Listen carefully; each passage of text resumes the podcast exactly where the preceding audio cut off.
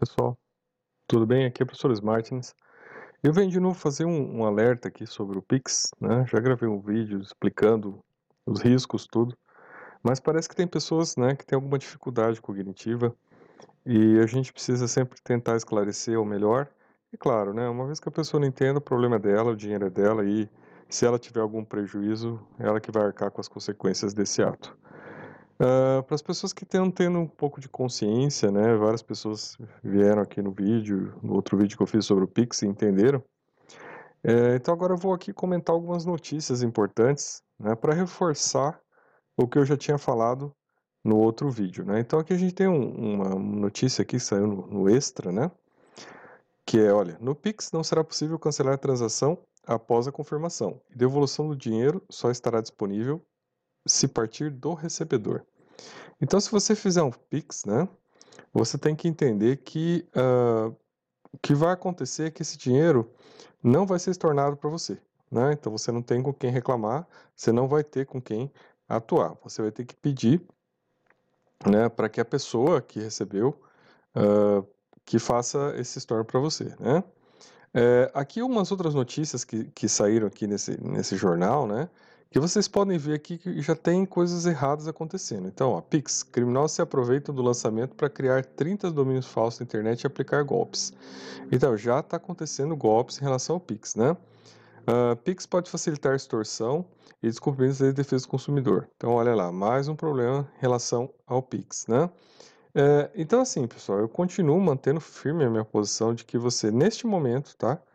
É, pode ser que lá na frente isso a gente confirme que os riscos não eram tão severos assim, mas que eu recomendo que você, neste momento, não faça as chaves do Pix. Né?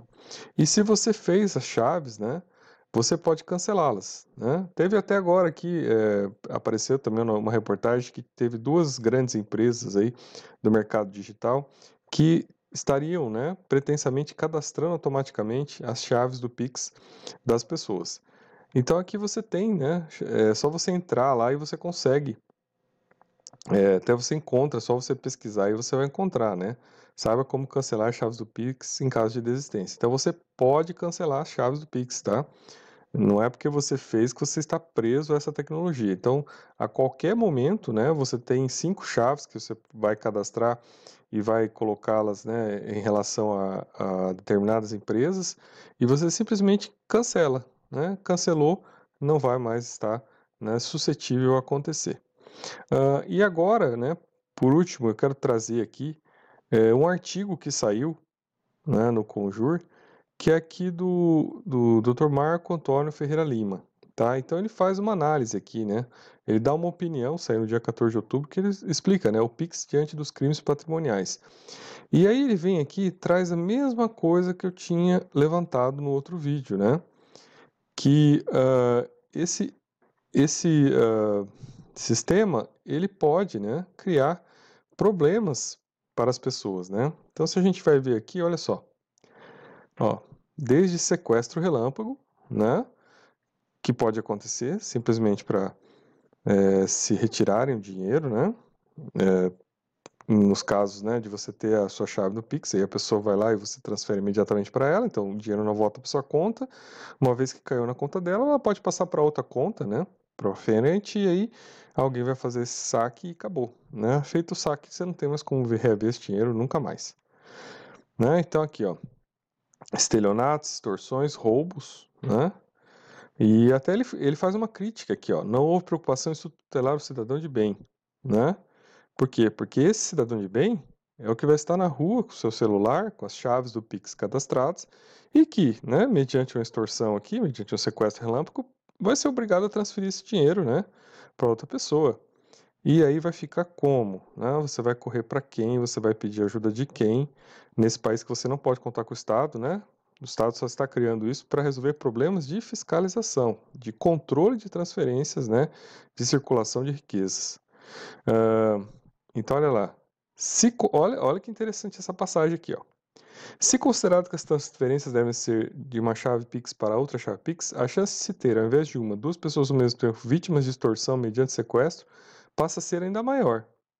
Uma vez que, para o cadastramento do Pix, é necessário o controle de dados pessoais, escapando então de um flagrante de receptação. Então vejam aí, né, pessoal? Vejam aí tudo que isso pode trazer de problemas para você, né? Se você resolver fazer aí essa, uh, essas chaves, né? Continuo então reforçando aqui a minha opinião de que você não precisa do Pix. Os outros sistemas de transferência de pagamento né, vão continuar existindo. Então, se você já usa o cartão de crédito, se você já usa o cartão de débito, se você já usa né, é, fazer o saque do dinheiro no banco, para que, que você precisa ter esse sistema?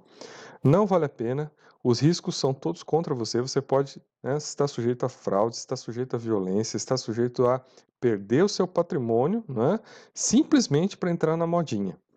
Então, assim, uh, esse vídeo é um, um, vídeo de alerta, né? Uh, e assim, falando para pessoas que trabalham, né?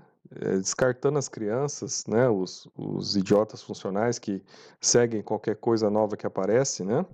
Mas falando para pessoas que trabalham, que têm seu patrimônio, que sabem como é difícil ter suas coisas, é importante ter atenção, né? E não cair nesse momento nessas funcionalidades, né, que aparentemente são maravilhosas, são inovadoras, são novas, mas que podem, né, trazer um grande prejuízo aí, porque nós não sabemos, vamos esperar, vamos ver o que vai acontecer e daí sim, né, com mais segurança, com mais tranquilidade, com prudência, com cautela, né, sempre pensando na segurança do seu patrimônio, né, em como é difícil se manter, né, um patrimônio no Brasil, e você não pode se permitir correr um risco desse.